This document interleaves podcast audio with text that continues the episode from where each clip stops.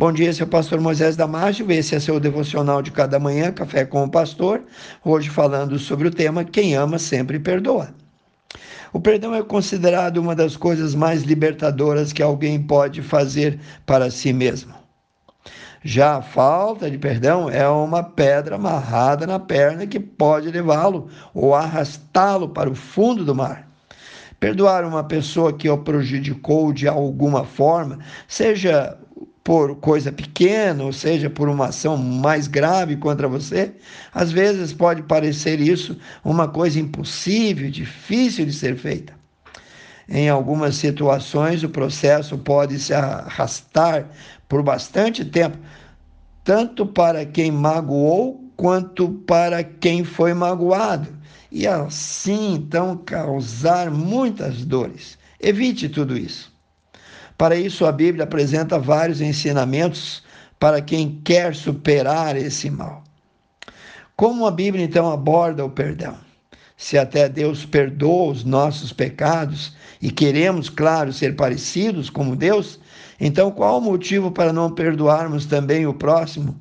Se perdoarmos, receberemos perdão. Essa é a verdade que nos deve motivar todas as vezes que nós precisamos perdoar alguém.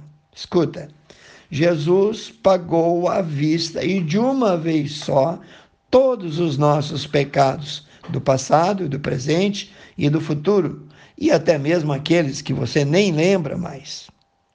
Se realmente começarmos a entender e compreender o que Jesus fez na cruz por nós, o perdão fluirá em nossos corações com mais facilidade. Então, como perdoar alguém que nos magoou? Veja algumas dicas que você pode fazer para perdoar mais as pessoas e assim então beneficiando a sua vida espiritual. Evite julgar, evite condenar, Evite acusar o próximo. Ofereça o perdão para aquela pessoa, mesmo que ela não aceite. E se ela não aceitar, daí por diante o problema é dela e não mais de você.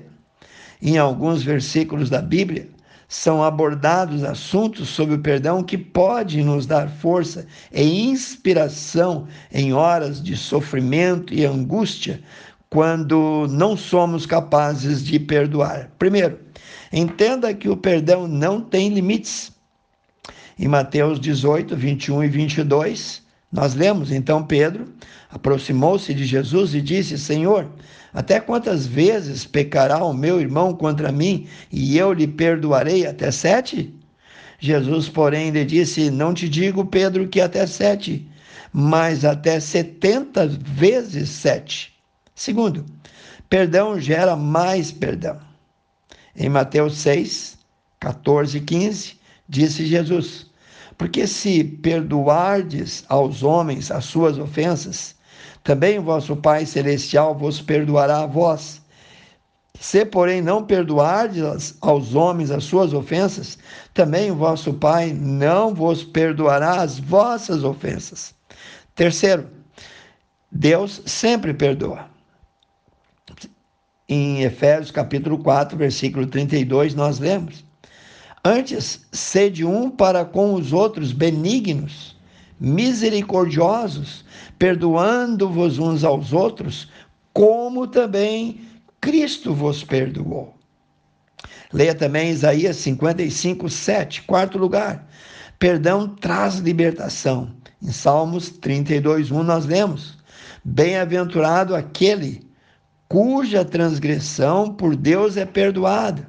Bem-aventurado aquele cujo pecado é coberto. 5. Quem ama sempre perdoa, mas, sobretudo, tendes ardente amor uns para com os outros, porque o amor cobrirá multidões de pecados. Está lá em 1 Pedro 4, 8. Veja como o ato de perdoar pode fazer bem para a sua saúde. Confira agora alguns benefícios para a saúde quando você perdoa uma pessoa que te magoou profundamente. Perdoar sempre que alguém te magoar faz você viver em paz, Perdoar te deixará menos nervoso. Perdoar deixará o seu corpo mais saudável e vai evitar insônia e melhorar o seu sono. Perdoar te ajuda a fazer as pazes consigo mesmo. Perdoar diminui a pressão arterial. Perdoar traz benefícios ao sistema imunológico. Perdoar protege a pessoa do estresse a longo prazo. Perdoar melhora a saúde física e mental. Aqui vai alguns versículos de reforço para você entender o valor do perdão. Marcos 11, 25 e 26.